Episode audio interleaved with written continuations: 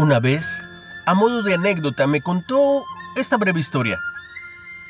Maestro King, ¿por qué no mejoro en mi kung fu? Y le respondieron, ¿has visto un atardecer desde las montañas?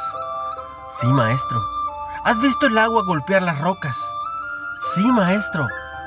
¿Has visto la laguna reflejada en el lago? Sí, maestro. ¿Lo ves? Te pasas el día haciendo otras cosas en vez de practicar tu kung fu. Tampoco quiero que se piense mal. Yo no estoy en contra de que dediquemos tiempo a la contemplación tanto de la naturaleza como de uno mismo en forma de meditación y prácticas introspectivas. Es más, yo disfruto mucho haciéndolo. Pero el tema de la reflexión de hoy tiene otra perspectiva, que viene a ser ¿qué valor le doy a mi propio tiempo? El valor del tiempo. Aunque parezca una obviedad, el tiempo no se puede almacenar. Simplemente transcurre. Se dice que cuando nacemos somos ricos en tiempo puesto que tenemos toda la vida por delante. Pero nadie sabe cuantificar esa riqueza, ya que nadie puede saber cuánto va a durar la vida de una persona. Pero esa riqueza es una certeza, ya que ese tiempo se puede dedicar a tantas cosas como la libertad humana nos permita.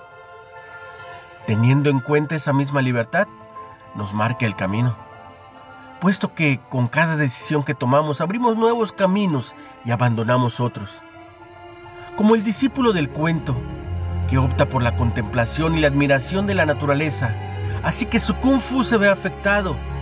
Seguramente valora más la meditación sin darse cuenta de dos cosas. Por un lado, que la práctica de la habilidad la mejora. Y por otra, y muy importante, que no son dos actividades incompatibles. Se puede dedicar tiempo a contemplar un atardecer y también dedicárselo a la práctica para mejorar la habilidad del kung fu o lo que tú decidas hacer. Simplemente hay que ser consciente del reparto del tiempo y de la importancia que le damos a cada actividad. Como dice el dicho, a Dios rogando y con el mazo dando. Esto nos lleva a una consecuencia. Dedicamos más tiempo a lo que más nos motiva. Esa motivación puede ser afectiva, económica, de prestigio, por sentido del deber, etc. Curiosamente, en muchas ocasiones utilizamos ese tiempo como moneda de cambio. En el campo afectivo, entregamos parte de nuestro tiempo gratuitamente a las personas que apreciamos, pero ellas a cambio también nos entregan parte del suyo, en convivencia. En realidad, es un tiempo de intercambio, un tiempo que se realiza de forma generosa y sin cuantificar. En el campo laboral, lo que acabamos haciendo es cambiar nuestro tiempo por una remuneración económica. En definitiva, vendemos las ocho horas diarias de la jornada laboral a una persona, que puede ser nuestro jefe o nuestro cliente. En esta consideración hay que tener en cuenta ciertos matices.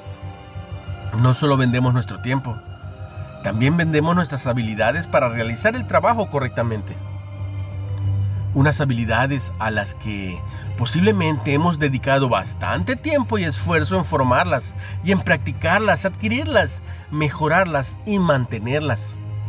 Con lo cual vendemos nuestro tiempo presente, también el tiempo pasado empleado en nuestra educación y formación. A veces, este tiempo es muy amplio. Pensemos, por ejemplo, en un médico que además de una carrera universitaria, ha tenido que realizar una especialización que dura varios años y que ha de continuar formándose y actualizándose.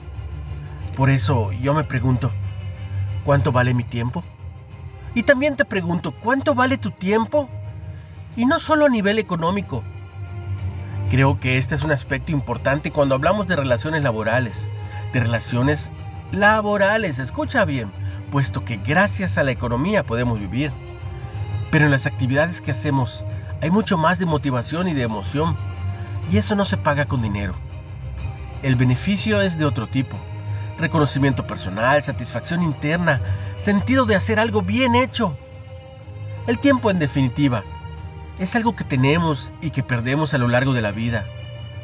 Que esta pérdida de tiempo sea como algo provechoso, Y eso solo depende de nosotros y de la capacidad de valorar el día a día, de encontrar razones para vivir con intensidad cada momento y de sentir que la vida tiene muchas experiencias distintas. Todas las experiencias son válidas, solo hay que dar valor oportuno a cada una de ellas. Volviendo al cuentito del inicio, el del kung fu. Tan importante es un atardecer como practicar kung fu si queremos mejorarlo, claro. Pensemos que quizá aquello que lo que nos es más fácil dedicar nuestro tiempo es aquello que más nos motiva, porque de hecho es para lo que dedicamos lo más valioso que tenemos. ¿Sabes qué es? Nuestro tiempo.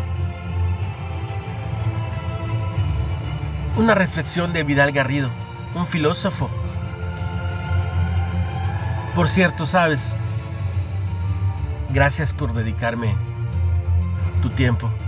Recibe mucha bendición. En el nombre de Jesús.